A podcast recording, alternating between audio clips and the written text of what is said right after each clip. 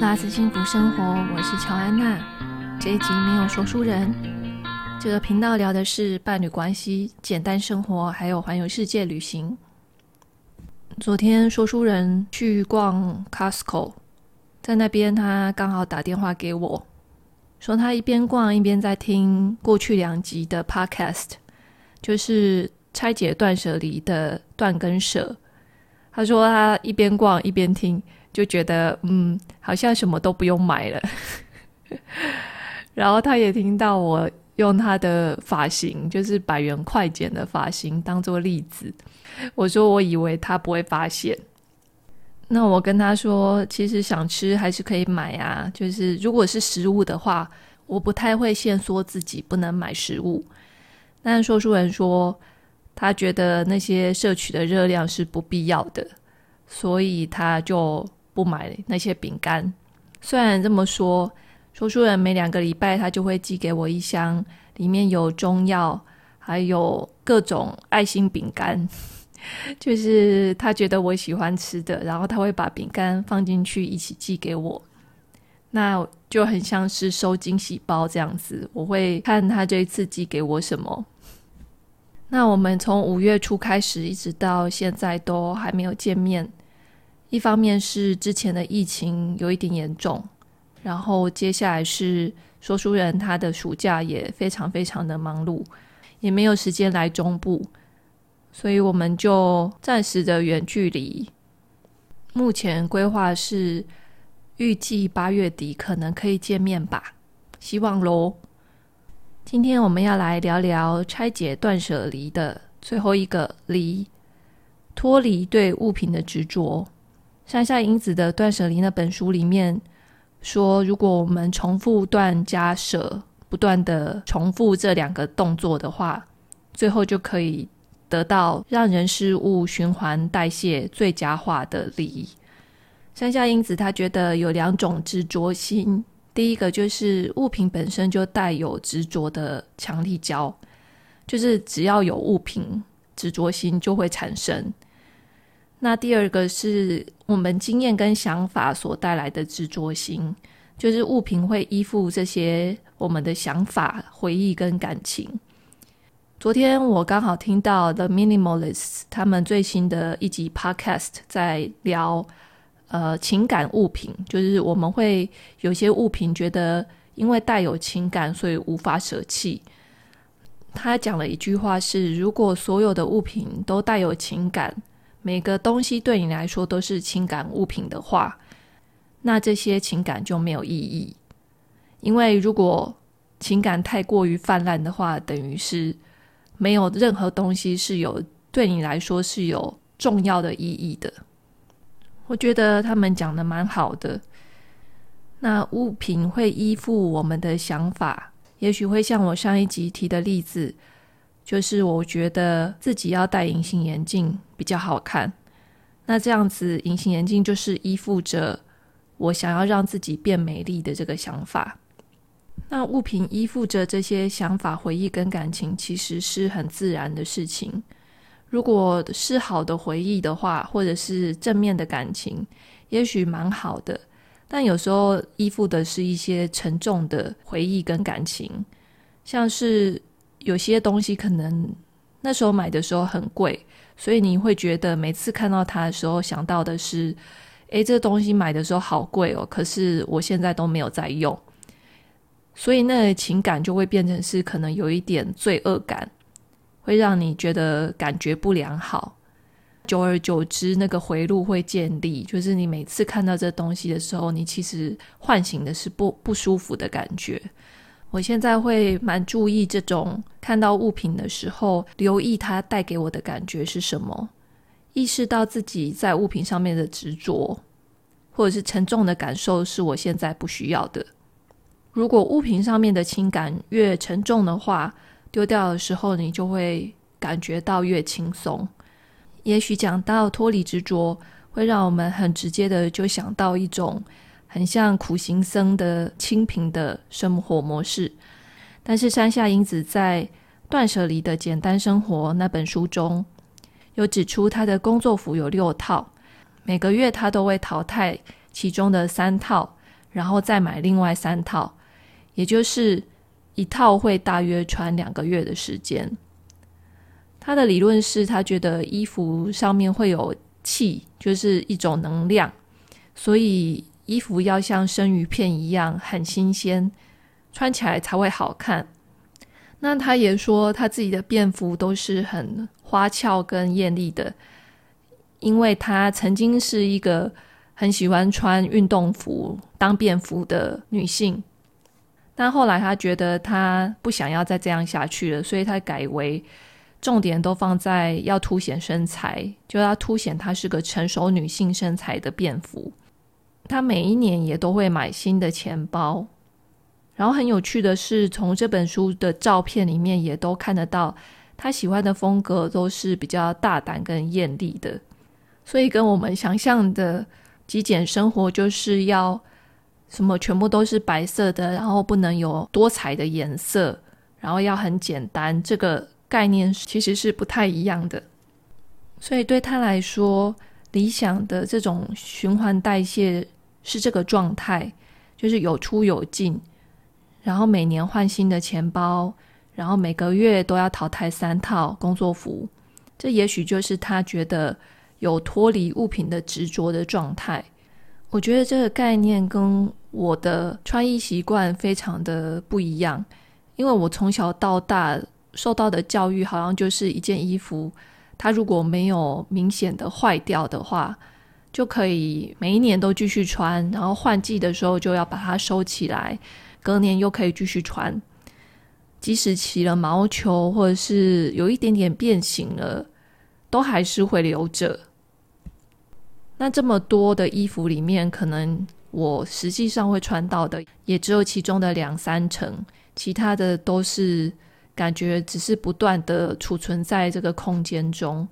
我现在的概念也慢慢转换成：如果觉得衣服的状态不 OK，或是我很少穿的话，就可以把它捐出去，而不是无意识的让它一直挂在衣柜里面，占据了一个空间。而且，也许每次看到的时候，都会觉得自己好像很浪费钱，因为没有使用那个物品。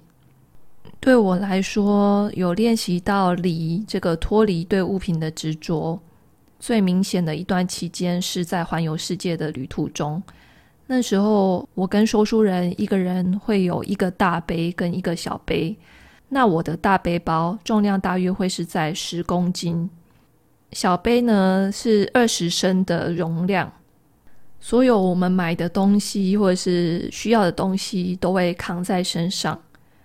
那其实一边旅行，然后要扛着这么重的重量，是会让我非常的仔细去淘汰跟筛选我想要留下来的物品。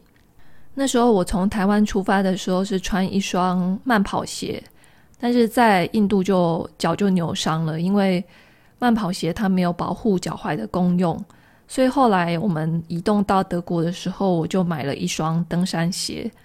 所以，当我买了这双登山鞋的时候，这双慢跑鞋就被我留在了德国，因为我没有办法带着这么多的鞋子。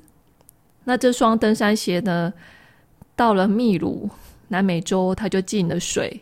就有一天下雨天，我跟说书人出门，我发现这个鞋子的鞋头会渗水进来，所以就只好又在美国买了一双新的登山鞋。那德国的这一双，我就跟他说拜拜了，因为对我来说，即使很舍不得，但是它没有达到登山鞋应该要防水的功用。那时候，我觉得自己一直很执着着无法放手的物品，有一本书，就是从台湾背出去的一本跟瑜伽经有关的书，还有一双凉鞋，还有一个旅行用的瑜伽垫。这三个东西都是我在旅程中一直一直不断的很想要断舍离掉的东西，但是我不知道为什么自己就是一直没有办法做到。那本书是因为它比较难买，台湾比较难买到，然后我就会觉得说啊，我一定有一天可以把它看完。那双凉鞋是因为我的脚非常的大，所以在台湾也是很难买鞋。那时出发前，在登山用品社终于买到了一双我可以穿的九号凉鞋。后来在印度扭伤脚之后，发现那一双凉鞋的底对我来说有一点太硬了，就是我每次只要穿的那双凉鞋出去走一段时间之后，脚踝都会痛，所以就变成这双凉鞋其实不太适用。但因为那时候买的时候蛮贵的。然后它的尺寸也是合我的脚。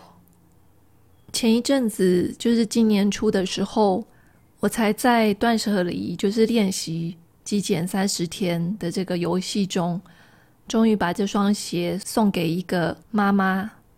她因为生活比较紧凑的关系，所以想要买一双可以套上去就可以出门的鞋。那她的脚也是九号，其实他也蛮难买鞋的。所以我也蛮开心，这双鞋可以找到适合它的新主人。那一本瑜伽书，后来我也是在前一阵子断舍离的时候，终于认清了我不会把它读完的这个事实。因为如果有全是瑜伽经的书的，其实我有其他本，不是每一本书都一定要读完。另外呢，瑜伽垫那时候在旅行过程中。其实有时候会觉得哇，我的背包真的很重，然后希望要减轻重量。但这个瑜伽垫是我的瑜伽老师他送给我的礼物。